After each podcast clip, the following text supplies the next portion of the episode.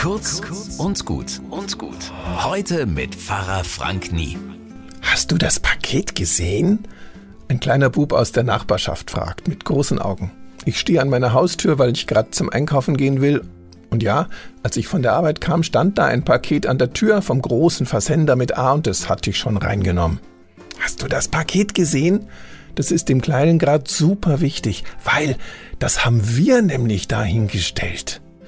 Ach, ihr wart das, sage ich. Super, danke. Das habe ich gefunden und schon mit reingenommen. Da habe ich schon drauf gewartet. Hast du das dahingestellt? Und er strahlt übers ganze Gesicht. Ja. Vielen Dank, sage ich, und er nickt und flitzt davon. So ein netter Kerl, denke ich, und freue mich noch den ganzen Tag, weil er hat mir geholfen und hatte so großen Spaß dran. Ich sag's euch, der Kleine ist ein Vorbild, jetzt schon. Er hat mir mal wieder gezeigt, wie schön es sein kann, etwas für andere zu tun. Bis morgen.